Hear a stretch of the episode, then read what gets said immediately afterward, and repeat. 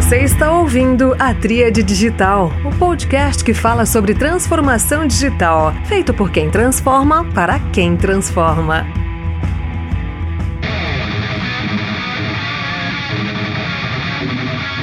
Olá pessoal, este é mais um episódio da Tríade Digital, o podcast feito por quem transforma para quem transforma. O episódio de hoje, o primeiro de 2022, não poderia deixar de começar saudando a todos, desejando um excelente ano, um ano bastante produtivo, com energias boas e que todos os nossos projetos se realizem, não somente no âmbito profissional, mas no âmbito pessoal. E para mostrar o tamanho do carinho e do amor que eu tenho aqui por esse ano que se inicia. Eu trouxe um cara que, além de admirar profissionalmente, também gosto demais, porque é um sujeito do bem, um sujeito do coração enorme, e por isso que eu começo 2022 com ele. Então, meu querido amigo Rafael Almeida, seja muito bem-vindo ao podcast da Tríade Digital. Fala, Bruno. Eu queria estender aí também todo o meu desejo para todo mundo ter um excelente ano aí de 2022, né? Depois de dois anos aí tão desafiadores para todo mundo. Então, de verdade aí, um forte abraço para todos os ouvintes. É um prazer estar contigo aqui. Você também é um cara que eu considero demais, foi meu primeiro mentor. Então é um prazer, cara. É um prazer estar contigo aqui no primeiro podcast do ano. Que honra. Legal, meu amigo. E, cara, não tem essa história de Bruno, não, viu, bicho? O espaço é nosso. Eu já tô no 59 episódio, então esse espaço aqui, quem gosta já gosta, quem não gosta já parou de ouvir.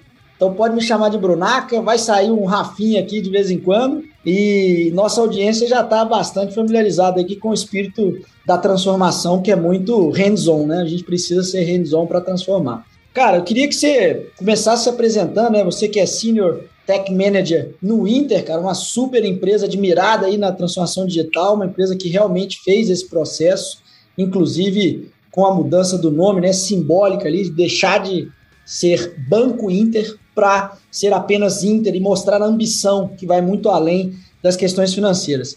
Então, como o nosso podcast é sobre jornada para a nuvem e o papel do arquiteto de soluções, eu queria que você, na sua posição de Senior Tech Manager, explicasse o que faz esse papel no contexto do Inter e a sua, um pouco da sua trajetória no banco. Opa, no banco não, né? Na, no Inter em si e como você chegou a essa posição, cara, tendo passado aí também por outras funções de tecnologia. É isso. Bom, eu sou Rafael Almeida, né, mas quase ninguém me conhece por esse nome. Todo mundo me chama carinhosamente de Rafinha. É um apelido que eu já carrego aí multi-companhias, né, multi-empresas, todo lugar que eu vou. E assim, é até engraçado porque eu não conto para as pessoas esse apelido. E geralmente alguém começa a me chamar de Rafinha e o apelido volta. Então é muito legal, já virou quase que uma marca registrada aí. De fato, ter que ficar te chamando de Bruno ia ser complicado mim, né, Bruno? Porque são muitos anos aí, quase 20 anos juntos. Mas enfim, é, eu sou um arquiteto de soluções, para ser honesto, né? A gente não pode deixar as nossas raízes, né? Foi a minha principal atribuição no Inter, né? E eu estou um Senior Tech Manager, né, atualmente. Eu atuo no Inter aí desde o ano de 2017, então tenho acompanhado aí todo esse crescimento exponencial que estamos tendo, né? E o nosso principal produto, como você mesmo disse, é o Super App, né? Que acabou virando um ecossistema digital ali de serviços, né, que nos conecta aí com o que os nossos clientes demandam, né. De verdade, deixou de ser um banco já faz um tempo e agora a gente é, tem várias avenidas aí né, que a gente percorre e tem percorrido bem. Algumas delas aí eu tirei ali dos nossos relatórios trimestrais, né, no último trimestre que nós tivemos, assim, no relatório estão 14 milhões de clientes, mas nós já somos mais de 15 milhões, assim. Sinto muito orgulho disso. Sou um cliente, sou fanático pelos nossos serviços. Dentro do, do Super App, naquele momento, nós havíamos ultrapassado 422 milhões de logins. É muita coisa, é um desafio enorme para nós. É na parte de bem que a gente tinha transacionado naquele momento 11,6 bilhões em cartões, é uma quantia considerável, né? Tem o nosso shopping também, que como cliente eu gosto muito, né? 946 milhões transicionados ali de MV. E por fim, eu vou falar do pedacinho do nosso Super App que eu mais gosto, que é a parte de investimentos, né? Então, naquele momento, nós já éramos é, 1,8 milhões de clientes ativos ali, utilizando a nossa plataforma de investimento, que para nós é muito bom, né? Isso é um pouco mais da metade, se não me engano, de CPFs que estão na B3, então maravilhoso, cara, muito bom. Muito bom, meu caro. Você citou vários números aí que estão disponíveis no site de relacionamento com investidores do Inter. Recomendo fortemente a leitura. Eu utilizo esse material com frequência como parâmetro ali de crescimento e por admirar o Banco Inter, né, e o, e o Inter em si.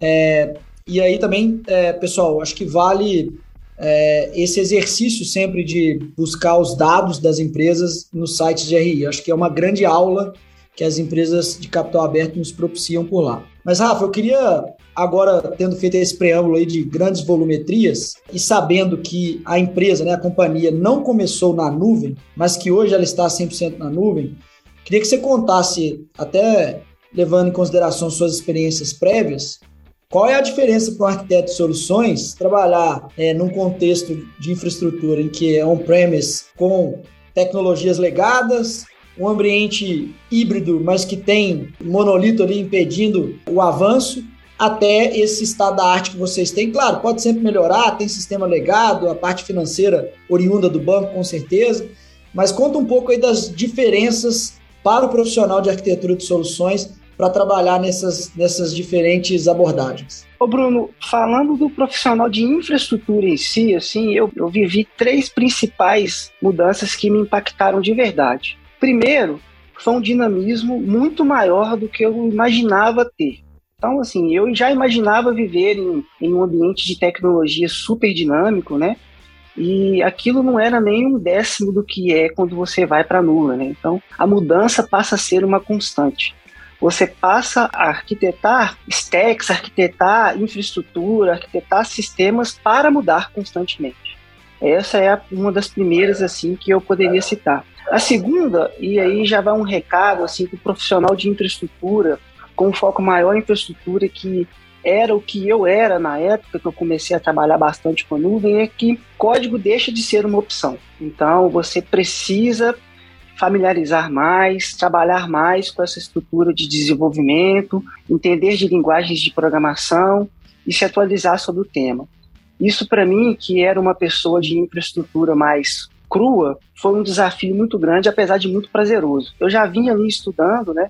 Estava fazendo a minha segunda graduação na época em sistemas, justamente por já entender mais ou menos esse movimento. Então, para mim, foi desafiador e muito prazeroso. É uma diferença grande para quem trabalha com ambientes on-premises e em nuvem. E o terceiro e o mais engraçado de todos, né, é que você passa a ter um menor apego, né? Então, assim, máquinas deixam de ganhar nomes, né? Você deixa de ter aquela etiquetinha ali naquele servidor querido que você trabalhou tanto para deixar ele de pé, fazer investimentos e por aí vai, né? E a coisa começa a ser muito mais automática, você tem menos apego e até menos pessoal, né, em si. Então, eu, eu diria que esses três aspectos, assim, foram os que mais me marcaram assim nessa jornada on-premises nuvem. Excepcional, meu caro. Eu quero aqui só recapitular os dois últimos pontos que você colocou, né? Começando pelo fato das máquinas não terem mais nomes. Isso é fantástico, não tinha conectado esses pontos, mas é verdade, né? Os servidores das empresas, né? As empresas tinham aquele orgulho é, de ter os hacks e tal, é, e colocar adesivo ali na, na, na, nos equipamentos. Mesmo no, quando eles são levados para os data centers terceirizados, ainda tem essa relação né, com o hardware e isso deixa de existir gradativamente. E essa questão do profissional de infraestrutura ter que é, dominar a linguagem de programação, porque muito da infraestrutura, das automações de infraestrutura, de, de, de escalabilidade de infraestrutura, passam por codificar, né, passam por é, programar a infraestrutura. Então, é um negócio que outro job, né, outro trabalho, não é a mesma não é o trabalho anterior, é quase como gerações, gerações diferentes, né? A gente está indo para o 5G da infraestrutura e o 5G da infraestrutura tem muito código. Cara, eu queria até pegar um gancho nisso, Rafa, para te colocar a próxima pergunta. E pensando que na nossa audiência tem muito profissional que tem uma trajetória similar, né? Profissional que tem uma carreira técnica em áreas de, de TI, né? De, de empresas, ou tá ali ensaiando é, se aprofundar mais tecnicamente e, e, a função de arquiteto de soluções chama atenção, que é uma função que está muito em evidência. Né? E aí eu queria que você deixasse bastante claro que as principais atribuições de um arquiteto de soluções, especialmente para aquele que pretende trabalhar já numa, numa infraestrutura em nuvem, né? uma arquitetura em nuvem, vamos colocar dessa maneira. Então, só para as pessoas terem uma ideia dessa trajetória, como é que chega lá. Ô, ô Brunata, essa pergunta para mim ela é muito importante, muito emblemática, pelo seguinte. Eu acho que assim, além de todo o arcabouço técnico envolvido, né, de toda a experiência e assim, no passado, você você não ser uma pessoa especialista em algo era mais ou menos mal visto, né? Você ser um generalista era um pouco mal visto ali. As carreiras eram mais voltadas para coisas específicas, mas isso para mim foi um, um dos fatores principais para se tornar um arquiteto de soluções. E assim, apesar de todo esse arcabouço técnico, o principal papel para mim tem sido engajar pessoas. Esse, para mim, tem sido o principal, além de toda a parte técnica e tudo que meio que virou commodity, né? Como geralmente esse processo de nuvem e de arquiteturas, etc., é novo para muita gente, é muito importante, além de você definir soluções técnicas, modelos arquiteturais já falados, como lift and shift, lift and reshape, re-architecture, etc., tem sido muito importante para mim utilizar muito do meu tempo e muito da minha energia gerando segurança onde, ela, onde a segurança não existe, defendendo os pontos de vista e defendendo ali para as pessoas que o que nós estamos fazendo, né, engajando, evangelizando, vai agregar valor para a companhia e não só assim para o Inter, mas para todo mundo, né? Falando de carreira dos outros, falando da minha carreira, falando do que a, o Inter quer para si.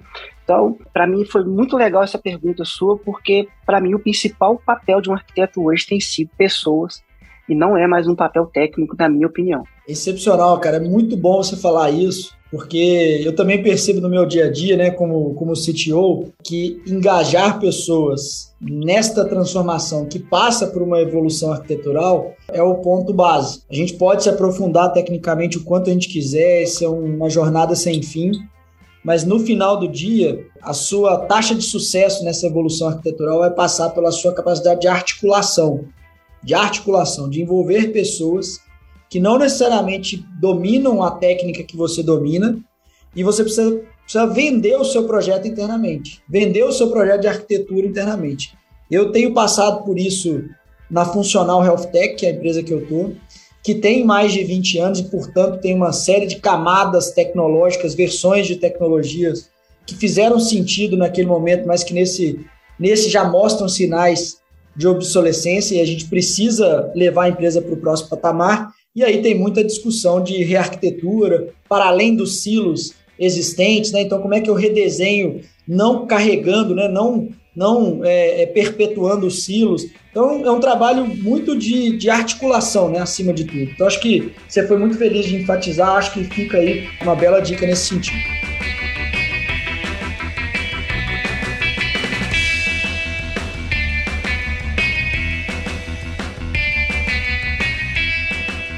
Conectando com a próxima pergunta, que é o seguinte, é, até olhando pela sua trajetória, né, você falou, cara, eu sou um arquiteto de soluções. Mas chega num determinado tamanho de empresa ou tamanho do desafio que você passa a ser o líder desses arquitetos e lidera um time de arquitetos. Acho que a sua posição atual, né, de, de Senior Tech Manager, acho que tem mais relação com essa liderança de outras pessoas seniors. Então, como é que é isso, cara? Qual é a diferença de você ser um arquiteto que toca ponta a ponta a arquitetura de uma solução para um agora que lidera, para uma posição que lidera vários arquitetos, cara, que tem uma um sonho grande de, de imprimir a própria marca, né? Fazer um trabalho um pouco mais autoral e às vezes não cabe, né? Você tem que garantir que resolva um problema de negócio. Então, como é que são os conflitos extras que existem em liderar times como o que você lidera? Eu vou aproveitar o nome do podcast, né? Tríade, porque para mim, o primeiro aspecto que eu trabalhei com eles quando eu assumi o time foi justamente esse. Imagine três potes. Um pote é gestão, o outro pote é projeto, o outro pote é técnica. Quando você é um arquiteto, você acaba enchendo um pouco mais os potes da técnica e do projetos. Afinal de contas, é muito ruim você arquitetar soluções de coisas que não são execuíveis. Gerar a confiança e ter as pessoas compradas no que você está propondo é de fundamental importância. E um dos caminhos para você ter as pessoas compradas nos projetos que você delibera é fazendo um pouco do projeto e mostrando para as pessoas que aquilo é possível de se fazer. Então, essa parte técnica, essa parte de projetos para um cargo de arquiteto de soluções, ela é fundamental. E a parte de gestão também, afinal de contas, o time vai assumir isso depois, você meio que atuou ali como um gestor, fazendo uma ponte entre o negócio e eles, entregando para o negócio ou auxiliando o negócio no projeto que ele designou para você, né, trazendo algo executivo, algo possível de ser feito.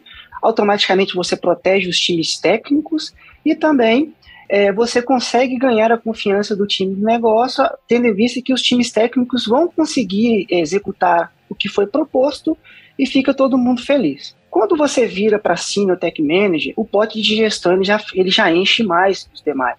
Porque agora você passa a cuidar de carreiras, você passa a cuidar de pessoas, você passa a ter um time para poder gerenciar, você precisa de passar por processos orçamentários, você precisa defender os projetos dos times, então você continua aí com o um pezinho em projetos, né? Continua com o um pezinho na técnica, porque é importante saber do que se fala, mas a parte de gestão sobe muito, gerindo carreiras, é, contratando pessoas, lidando com expectativas o tempo inteiro. Para mim, essas são as diferenças entre arquiteto e tech manager. Muito legal, meu caro. Gostei dessa analogia aí com a tríade, né? Essas três alavancas aí que você mencionou, né? Gestão, projetos e a questão técnica, e eu acho que isso desmistifica de vez aqueles rótulos de que uma pessoa é só hard skills, né? ela é só técnica, ou ela é só soft skills, ou seja, ela é só liderança, e, e, e não necessariamente conhece a técnica e, e vice-versa. Né? Então, acho que tá claro que é uma mistura. Né? Os profissionais têm gradações destas três coisas: gestão, projetos e a questão técnica, em, em funções que orbitam aí na jornada para a nuvem, na arquitetura de soluções. Acho que precisa ficar claro que não tem esse porto seguro de que você pode ser só uma destas três coisas. Não existe espaço mais para um profissional que ele, ele, ele só faz uma dessas três coisas exclusivamente, né? Assim como você mencionou que também não cabe, é, mencionou previamente que não cabe um profissional de, de infraestrutura que não sabe programar, né? Antes, às vezes, o abrigo de quem não sabia programar era a infraestrutura. E agora esse abrigo não existe mais, ele está descoberto porque ele precisa também programar. Meu caro, agora eu queria é, avançar um pouco mais na conversa, tendo coberto bem esses aspectos gerais da função e te colocar uma pergunta mais mundana aqui, cara, mais da, da operação mesmo. Né? Você mesmo mencionou os números do Inter e, e poxa, eu também sou é, cliente do Inter esse computador que eu falo que eu comprei no shopping do Inter, numa opção de, de cashback que era espetacular, então eu transferi o dinheiro para a conta, eu paguei, optei por pagar à vista é, ao invés de parcelar para conseguir o cashback. Então, isso tudo me seduziu, né? Essa, estratégia de, de aquisição de clientes, de, de fazer o cliente usar o Super App é muito, é muito valiosa. E aí, cara, tem os picos, né? A gente passou recentemente pela Black Friday, eu confesso que ainda na funcional a gente tem certos desafios quando há concentração de demanda, como é o caso da Black Friday. No nosso negócio, a gente tem, numa das linhas, duas sazonalidades bem grandes, a Black Friday e uma outra em abril, e a gente ainda está enfrentando os desafios justamente por não estar neste componente da nossa, da nossa arquitetura em nuvem, com escalabilidade. Então, me, me conta um pouco como é que vocês lidam com estes volumes de milhões de clientes, de bilhão de reais transacionando, cara. Como é que isso aí na operação de vocês? Bruno, isso é uma responsabilidade muito grande. Eu tenho a completa noção é, do quão grande é isso. Eu acho que independentemente dessas datas, assim, a gente tem que lembrar que pessoas estão usando nosso serviço o tempo inteiro. Isso pode ser numa situação de emergência, por exemplo. Então é uma responsabilidade grande. E assim, eu sempre trabalho com essa noção que quanto mais pessoas confiam no nosso trabalho, né, é muito gratificante, mas também é muito desafiador. Densidade é o principal desafio para nós em infraestrutura quando a gente fala de um ambiente desse, né? E é nisso que o ambiente cloud ajuda muito. Mas mesmo no ambiente cloud você acaba tendo alguns desafios interessantes, né? Quando você precisa trazer soluções que ainda não são compatíveis com nuvem, né? Muitas das vezes você não tem o pleno apoio dos fornecedores, né? A, a, eu diria até o, o, o engajamento dos fornecedores mesmo para poder te ajudar e ver aquilo como uma oportunidade. Então, você trabalha as, as arquiteturas é, de maneira solo ali com o time para poder levar. É, lidar com customizações de produtos, né, que, e produtos e serviços que foram customizadas para a Cloud A ou para a Cloud B. Né, isso também é um grande desafio. E por fim, cara, assim, cloud, se não for bem implementado, custa, custa muito, né? Então, esse também é um grande desafio de infraestrutura, né? Então, não basta você reagir a um grande evento. Quando esse evento passar, você precisa voltar ao que você era, você precisa voltar atrás, porque senão você acaba utilizando todo o sucesso ali daquele grande evento, né? Tudo que você conquistou naquele grande evento, você acaba tendo um custo maior ali no dada a sazonalidade, etc. Então, são aspectos interessantes de se trabalhar, uma responsabilidade muito grande. Sim. Muito bom, meu cara. Eu posso imaginar, poucas empresas têm no Brasil o desafio que vocês têm. É muito legal estar perto de alguém que vive isso de dentro e pode compartilhar aqui com a nossa audiência.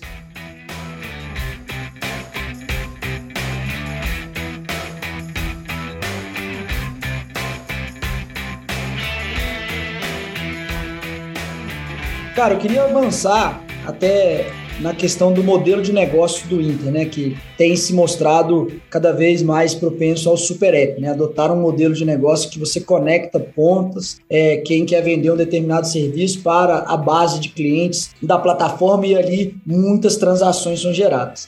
E aí, como você tem que plugar muitos parceiros, né, os parceiros que vendem seguros, parceiros que são as lojas eh, de varejo que vendem computador, como o meu caso aqui, e uma série de outros, centenas, né? Daqui a pouco milhares de parceiros, eu não sei exatamente o número de parceiros, eu sei que vocês têm integrações diferentes, dependendo da, da intensidade aí da conexão, mas conta um pouco do que, que é ser um arquiteto de soluções que trabalha no modelo de negócio de super cara, porque é diferente, porque aí você precisa ser muito bom em plugar e desplugar coisas, cara.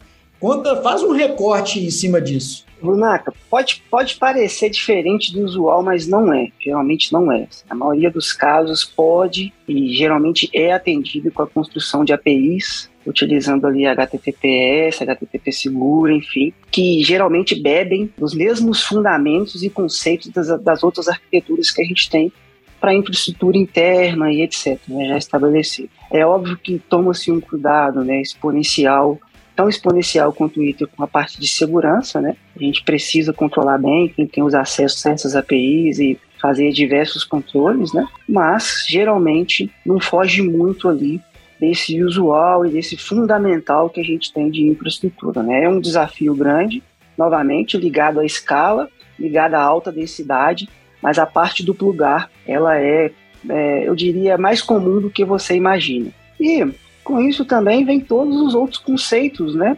Que já estão aí há bastante tempo, mas que agora têm sido mais difundidos e pelo menos para mim, né, tem sido mais falado, como é, arquiteturas orientadas a eventos, é, com processamento assíncrono, arquiteturas é, com processamentos distribuídos ajudam muito nessa estrutura também. E automações, vias esteiras, vias robôs, RPAs e etc. Né?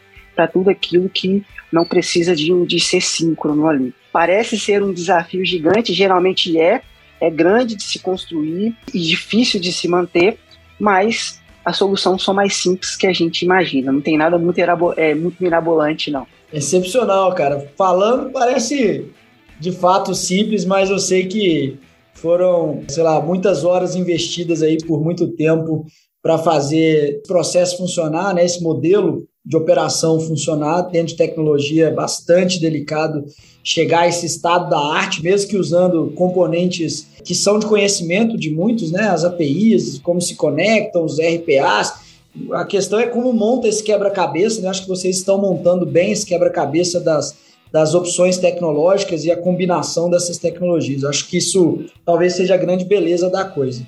E antes disso, né, você já tinha mencionado que eu faço questão aqui de, de, um, de um parêntese rápido, a questão do custo, né? Da gente não é, afoitamente ou é, precipitadamente migrar para a nuvem, né? Ou rehospedar sistemas legados em nuvem, porque isso é muito distante do que a gente está falando aqui, que é construir, fazer um design, uma arquitetura para nuvem, para usar os serviços em nuvem, que são centenas de serviços, cada um para a sua finalidade. É muito diferente do que rehospedar um sistema antigo é, na nuvem, tá? Porque isso aí não tem grande é, valor no longo prazo. Eu acho que é, em um curto espaço de tempo, as dores que ele já apresentava no ambiente on-premise vão se é, mostrar também na nuvem, né?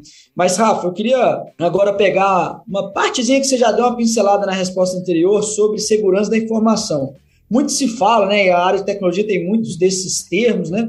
Que o mercado cria para ter os ciclos comerciais, né? Para vender coisas novas, que é a questão de segurança by design, né? Eu sou seguro by design, eu arquitetei já com a premissa de que é seguro. O que, que, é isso, cara, exatamente? Seguro by design é você garantir que todas as etapas de processo de desenvolvimento de um produto ou serviço vão é, levar aspectos fundamentais como a privacidade em primeiro lugar. Né?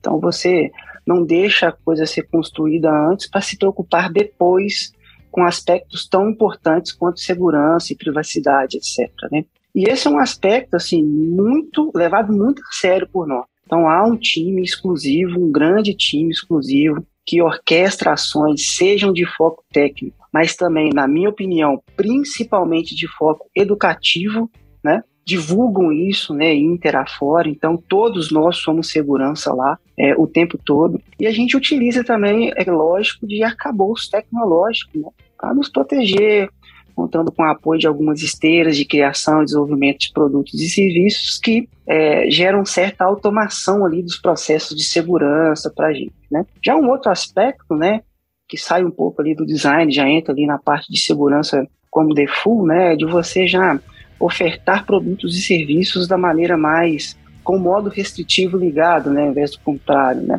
E eu acho que não há palavra melhor para descrever isso no Inter do que default, né? Porque assim, a proposta do Inter sempre foi de, ser de extrema transparência, né? Então não tem letra miúda, não tem asterisco, né? Então assim, por consequência a gente sempre procura entregar produtos e serviços com nível de segurança já aplicado por padrão, né? E deixar o próprio cliente decidir como é que vai ser, e ele mesmo calibrar como é que vai ser a jornada dele conosco. Excepcional, meu cara. Acho que esse é um capítulo da transformação digital que quem tinha dúvida já há algum tempo não tem mais, que segurança da informação está na agenda. Né? Não digo só pra, pela LGPD, mas eu digo muito antes disso, todos os ataques, todas as notícias sobre o tema e o quanto isso tem comprometido a operação de grandes empresas e órgãos governamentais no nosso país. Então não é nada tão distante e que, portanto, a gente precisa estar tá bastante atento e investir para fazer isso. Eu acho que esse ponto que você mencionou de por padrão já ser fechado, né, e você vai habilitando, vai liberando, acho que é uma maneira interessante de abordar.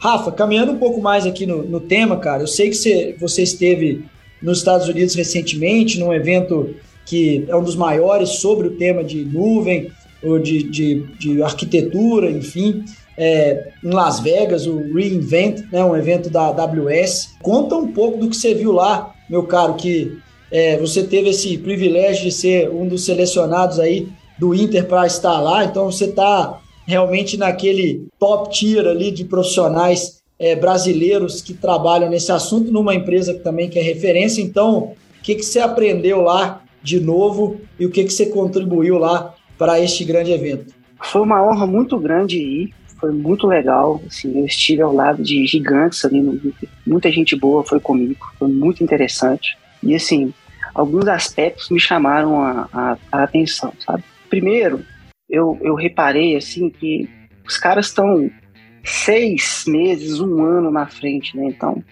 eu, eu, pude participar de palestras lá da turma falando sobre consumo de satélites via API, por exemplo, um dos produtos recém-lançados pela Amazon foi, inclusive, um 5G privado, né? Então, qualquer pessoa começando pelos Estados Unidos vai conseguir, por exemplo, montar sua própria rede 5G, gerenciar ela com seus chips, etc. Então, isso para mim é muito disruptivo, é muito futurístico, para falar o mínimo, né? Outra coisa que eu reparei bastante lá foi como é que é o ciclo de empresas à medida em que elas se tornam gigantes, sabe? Falando de tecnologia, falando de infraestrutura de tecnologia. Então a turma geralmente sai ali dos data centers locais, né? Passam para o hosting, entram em nuvens. E uma vez que entram em nuvem, né, para facilitar e para poder fundamentar crescimento, acabam utilizando muitos serviços gerenciados pela própria nuvem, né? Para evitar overhead ali de pessoas, etc. Mas o que eu pude perceber grandes players, por exemplo, que eu, que eu pude participar de algumas palestras, é que chega num determinado momento que a necessidade de customização para reagir à escala é tão grande que essa turma acaba voltando para o open source, criando times internos e construindo seus próprios frameworks, construindo seus próprios produtos para poder é, se adequar e atender a uma demanda e a uma escala monstruosa, sabe? Então isso me chamou muito a atenção lá. Outra coisa que me chamou a atenção, né, e, e, não deveria ser o contrário, né, eu sou fascinado com essa questão de atendimento de ambientes de altas densidades, né, é algo que que eu gosto de trabalhar, é algo que eu gosto de estudar, inclusive. Eu trouxe dois exemplos, né? Assim, um da própria Netflix, com, que apresentaram lá um modelo de cache, né? Para catálogo de filmes globalizado, isso é fantástico, né? Como deve ser operar em uma empresa global, assim, realmente global, né, com bilhões de usuários, é inimaginável, assim, é muito legal, é outro jogo. E o segundo da própria AWS, né, assim, eles apresentaram lá um dos produtos, o, que a gente chama aqui em português de IAM, né, que gerencia acesso na Amazon. Esse produto tem meio bilhão de TPS. E assim, quando eu escutei isso, eu falei, é TPS mesmo, assim, transações por segundo, né? E de fato era. Então, pensa, você gerir infraestrutura e você construir um produto que é capaz de lidar com meio bilhão de transações, né? meio bilhão de chamadas por segundo. É algo absurdo. Então, escala, alta densidade são itens que me chamam a atenção aqui no Brasil não foi diferente. Também me chamaram a atenção lá no evento, nos Estados Unidos. Excepcional, meu caro. Quero abrir um parênteses aqui para parabenizá-lo, dizer que eu tenho um orgulho danado, cara, da sua trajetória. Você é um sujeito self-made, né? Você criou todas as suas oportunidades por mérito próprio. Obviamente que muitas pessoas é, passaram pela sua carreira, pela sua vida e souberam, souberam reconhecer o seu talento, mas definitivamente você é um cara que se fez pela sua competência e estar neste evento, trocando lá de igual para igual com pessoas do mundo todo, eu acho que de fato materializa bem até onde você chegou até aqui e o mais gratificante é saber né, e imaginar até onde você vai chegar, cara, porque a sua carreira é muito bonita. Parabéns.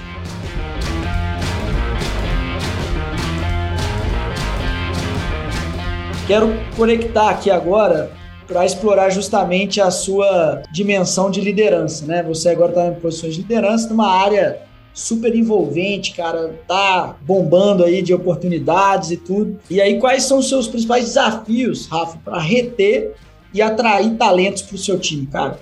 Conta um pouco aí das, do, do, tempo que você investe nisso, suas estratégias claras que você puder compartilhar, né? Mas enfim, conta um pouco desses seus desafios. Bom, assim, de verdade, um forte abraço para todos os que passaram na vida, para todos os que acreditaram. Assim, eu queria aproveitar o momento também, né? Tive muitos, muitos mentores, você foi um deles, assim. Tudo que aconteceu eu não faço só por mim, né? Eu faço por todos vocês que acreditaram, então. E isso não poderia estar mais conectado com essa pergunta que você acabou de me fazer, né? Que é o que eu tento ser com as pessoas que estão próximas a mim, com as pessoas do meu time, né? Eu tento, é, de certa maneira, melhorar todo o meu aprendizado, né? Tudo que eu aprendi com vocês ali, afinal de contas, é, é outra época, né?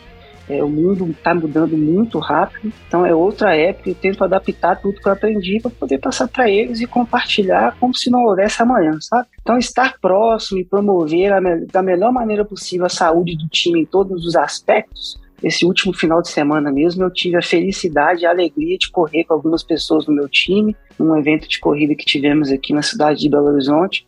Então, isso para mim é muito gratificante. Eu tento fomentar isso ao máximo, por exemplo, na equipe é, estar próximo também. E eles têm me procurado bastante, por exemplo, para falar de um assunto que está bem quente, que é investimentos, né? Transcende o técnico, na minha opinião, sabe?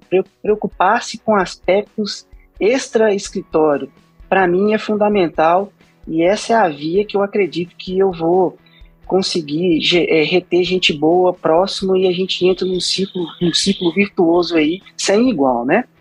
E claro, eu também procuro apoiar os projetos que surgem, sabe? Oferecendo tecnologia de ponta para eles, para criar implementações e soluções, enfim. É, eu acho que essa é a receita para ficar rodeado de gente que está afim e de gente que de verdade quer fazer a diferença e quer viver aventuras aí como eu tenho vivido ao longo da minha vida. Muito bom, cara, muito bom. Acho que você, você deu uma receita que é bastante clara, né? Você deu aqui a, todos os ingredientes do que fazer, mas que é dificílimo de fato fazer, né? De fato se importar com as pessoas para além do escritório, para além do resultado da entrega, é bastante delicado, né? E, e pode parecer, para quem tem visão de curto prazo, como um, um desperdício de energia, né? Afinal, você está se envolvendo em atividades que vão além do trabalho e, e com, aquela, com aquele mindset superado já da separação do trabalho da vida pessoal, sendo que isso é ilusório, né? Acho que um envolvimento, né, essa conexão, esse comprometimento é de projetos de vida, né? As pessoas se comprometeram umas com as outras, obviamente que sobre um contexto, né, dentro de uma empresa, mas elas estão conectadas umas com as outras. Acho que você tem falado ao longo de todo este episódio sobre pessoas. Né? Em boa parte das suas respostas, você tem enfatizado a questão das pessoas. E eu acho que está é, tá aí um, uma grande lição de aprendizado aqui de liderança para todo mundo que está ouvindo, independentemente se trabalha com o tema aqui desse podcast, mas acho que é, suas palavras elas cabem. É, vou voltar aqui pela última vez aos aspectos técnicos, porque você sabe muito bem, porque você construiu é, suas bases a partir de domínios técnicos, né, de conhecimentos técnicos, e você até por ter voltado do evento também, né? Assim, cara, quem quer se tornar o Rafinha? tecnicamente, além dos pontos de liderança que você já colocou, mas tecnicamente, quais são as, as apostas que a pessoa tem que fazer? Tem que se aprofundar no que, Rafa? O que está bombando hoje? O que está fazendo sentido para as pessoas estudarem em tecnologia relacionada à, à nuvem, arquitetura, coisas nessa linha? Olha, é, eu gosto muito de pessoas que vão além das suas atribuições primárias. Então, assim, o que, que é isso, né? Minha primeira formação, por exemplo, foi redes. Tenho muito orgulho disso, foi muito legal me levou muito distante. Essa então poderia ser minha atribuição primária. Mas em nuvem fica impossível você falar só desse aspecto. Então, quando você vai construir algo em nuvem, você não consegue fazer isso igual era antigamente, você construiu o seu pedacinho, a sua caixinha, vinha outra pessoa e construiu dela, né? Então isso é muito contraproducente e em alguns momentos até impossível. Então é muito importante, e um conselho que eu dou, que as pessoas tenham sim as suas atribuições primárias, aquilo que quer estudar mais, que quer dar mais foco, mas que estejam sempre abertas a outros assuntos, né? Então, temas quentes que eu tive a oportunidade de ver lá no Reinvent, por exemplo, foi dados, como trabalhar dados, IoT, machine learning. Então, é algo que, por mais que não seja sua atribuição principal, seja curioso, estude sobre o assunto. É um tema legal, com o 5G, eu acho que isso vai aquecer muito. E na hora de resolver problemas, né, seja uma pessoa com empatia. Então, às vezes, você vai estar conversando com uma pessoa de dados, né? Por mais que não seja o seu assunto primário ali, a sua principal atribuição, você vai conseguir minimamente entender o problema ou aprender um pouco, né? Resolvendo problemas juntos, em, em, em conjunto, né? Agora, falando um pouco ali de aspectos comportamentais, assim, todo mundo gosta de gente boa, né? gente que quer estar no time, etc. Então, eu acho que ser uma boa pessoa também faz total sentido, né? Se parece óbvio, mas não é, né? É, tem muita gente que às vezes foca demais em crescer na carreira muito rápido, então às vezes pode ficar um pouco de ganância ali, enfim, e isso atrapalha para que você tenha a maturação correta, né? Eu só queria aproveitar a oportunidade aqui do podcast para poder mandar três aspectos que eu vi num tweet que eu guardei com muito carinho, inclusive, que eu acho que tem tudo a ver com o que a gente está falando, assim. E eu tenho falado para os meus melhores amigos e eu quero compartilhar com a audiência aqui do podcast, que é o seguinte: ele fale, não leia apenas, faça. E isso eu acho fundamental, acho. Não se torne um obeso mental. Ler é importante, estudar é importante, mas procure as oportunidades para fazer as coisas. Eu acho que é de fundamental importância. O segundo, a gente já falou um pouquinho aqui também sobre a questão de não aprender apenas, ensine. Descentralizar referências ultimamente tem sido crucial. Acabou aquela época do herói. Não existe isso mais. Não cabe na cabeça de um ser humano normal tanta informação, tanto conhecimento. Então, descentralize, ensine as pessoas o que você puder ensinar. E por último, né, em momentos de tanta ansiedade, né, em que a gente de verdade cai no erro de tentar colocar tudo dentro da cachola, né? Tira um pouquinho, escreve um pouco de vez em quando, escreve uma carta para você mesmo, para você ler no próximo ano. Tira um pouco das coisas da cabeça para poder abrir um pouco de espaço para coisas novas e não necessariamente esquecer das coisas antigas, né? Então são três itens que eu acho crucial, tenho tomado como vertente aí na minha carreira. Já vinha fazendo isso sem perceber e depois que eu li esse tweet foi um mind blowing enorme, assim. Muito bom, meu caro. Que generosidade. Muito obrigado por ter dividido esses três pontos. Então vou recapitular aqui, ó. Não leia apenas, faça, ou seja, não seja um obeso mental, né? Tem que praticar de fato o que você leu. Não aprender apenas, mas ensinar, né? descentralizar referências, superar a ideia dos heróis, de poucos que sabem muito. E por último, tirar um pouco da cachola, né? Escrever, passar, é, é, compartilhar esse conhecimento um pouco nessa linha do que a gente está fazendo aqui no podcast. E aí, Rafa, como você compartilhou um ponto também, eu vou compartilhar um que é sobre como nasceu a ideia aqui do podcast, da, do, dos blogs, né, do, dos artigos do blog. Tenho mais de 70 artigos escritos e eu me identifiquei muito com esse terceiro ponto aqui, que é tirar da cachola e escrever, que o podcast e os artigos eles surgiram durante a pandemia em um momento que eu tinha autonomia limitada ali para executar tudo aquilo que eu queria e uma maneira que eu tinha para é, não me frustrar no trabalho era executar fora do trabalho. Então a tria digital ela, ela, ela surgiu como um complemento para utilizar a minha energia, né, a minha capacidade é, intelectual no, em assuntos ligados à transformação digital. Então comecei a escrever, comecei a compartilhar, comecei a estudar, me provocar, me apliquei para o mestrado, comecei a, a, a, a buscar adicionalmente a, a minha então é, empresa, né, vínculo de trabalho, é, para exercitar, cara. Então acho que esse terceiro ponto eu me identifiquei muito. Meu caro, agora para fechar aqui com, com chave de ouro, nosso episódio correu bastante rápido aqui. Eu queria que você é, respondesse, você pode responder essas duas perguntas em uma que é basicamente as etapas assim que você, lições aprendidas que você tem e etapas que, que você gostaria de alertar para as pessoas não tropeçarem no mesmo lugar na sua jornada para se tornar um, um, senior tech manager e recomendações de leitura, recomendações de conteúdo, que eu sei que você é um ávido consumidor de conteúdo e executor, consome e executa mas eu queria que você mostrasse para a turma esses dois pontos, lições aprendidas com recomendações de leitura. Legal. Lições aprendidas, assim, para mim a ansiedade tem sido um problema mundial já faz um tempo, né? E eu vou usar a frase de um outro grande mentor que eu tenho, né, o meu atual líder, e ele sempre fala que coisas grandes levam tempo, né? Então eu acho que todo mundo que está pensando em criar uma carreira aí, de ser um arquiteto, né, vamos sempre lembrar que leva tempo para você cultivar bons relacionamentos, para você aprender o que é necessário, né, para poder ter uma boa base para o futuro. Leva tempo para errar, acertar, passar o sufoco aí de algumas madrugadas sem dormir, né? E assim, essas madrugadas, na minha opinião, foram, foram o meu melhor MBA, assim, não teve MBA melhor do que passar as madrugadas ali resolvendo os problemas, guardadas as devidas proporções, né? Porque saúde também é fundamental. Por fim, eu vou fazer uma provocação. Assim, eu não vou recomendar nenhum livro, nenhum conteúdo técnico e vou recomendar que os nossos ouvintes aqui, né, a nossa audiência, que eles cutuquem um colega do lado e perguntem mais, porque você não tem ideia do tanto que eu tenho aprendido com as pessoas do próprio Inter, com os colegas de profissão, né?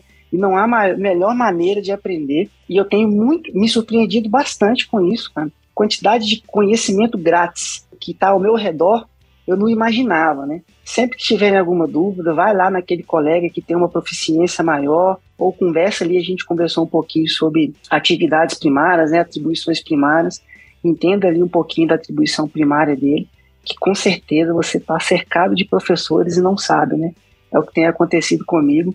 Então vou deixar essa dica aí para a turma, essa provocação aí. Cara, provocação maravilhosa. É a primeira vez que vem uma resposta dessa natureza. Eu adorei, cara. Eu tendo feito 59 agora com este episódio, né, 59 podcasts e essa pergunta está sempre presente. Eu já colhi muitas referências valiosas, mas essa de cutucar o colega, né, de perguntar, ainda que à distância pelo Zoom, tá mais fácil ainda, né, pelo Teams. Então acho que você foi muito feliz. E essa outra frase, cara, é, é maravilhosa, né? Coisas grandes levam tempo. Coisas grandes levam tempo. Isso é muito bonito. Eu acho que transformação digital não é algo rápido, né? Às vezes se confunde com agilidade, que tem que gerar pequenas entregas constantes, tudo bem, mas realmente mexer numa coisa, né, coisas grandes, coisas valiosas levam tempo, então precisa investir tempo para que essas coisas maturem e aí você consiga assistir, né? Estar aqui para ver os resultados você fazer a colheita. Meu amigo, depois dessa aula eu só tenho a te agradecer. Estou muito feliz por reencontrá-lo tão bem, tão maduro e te desejo ainda mais sucesso, felicidade, saúde. Você é um cara que eu gosto pra caramba, você sabe, tá no meu coração. E, e tô aqui, cara, para o que você precisar. A Tria Digital é um canal que, se você quiser compartilhar, sempre que quiser, tá à disposição. Escrever no blog, já fica o convite aqui para ter seus textos lá no blog da Tria Digital. Muito obrigado, Rafa, e abro aí para suas últimas palavras. Perfeito. O convite está aceito, com certeza. Esse ano vou me desafiar a escrever lá para o blog, lá escrever para audiência. Agradeço demais o seu convite, Bruno. Mando um forte abraço aí para toda a minha equipe, para todas as pessoas, amigos e, e para a audiência, né, que vai nos ouvir. Muito obrigado aí pela oportunidade e aguardo você aqui em Belo Horizonte para a gente poder correr juntos, dar uma volta e trocar ainda mais experiências, meu, meu amigo. Você também vai estar sempre aqui, pertinho de mim aqui, e eu vou estar aí sempre com você, onde quer que você esteja, meu camarada. Excepcional, excepcional. Recíproca verdadeira. Pessoal, com isso aqui encerramos mais um episódio da Trilha Digital, podcast feito por quem transforma, para quem transforma. Mais uma vez, um excelente 2022 a todos. Vamos executar, moçada. O Rafa aqui deu várias sugestões e eu vou procurar segui-las esse ano. É a minha primeira promessa de ano novo. Grande abraço.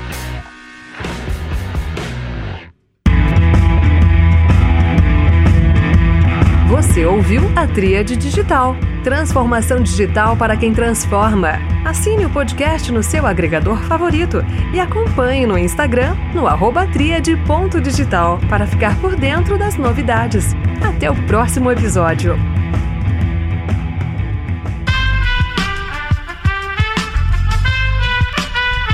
Esse podcast foi editado por Aerolitos Edição Inteligente.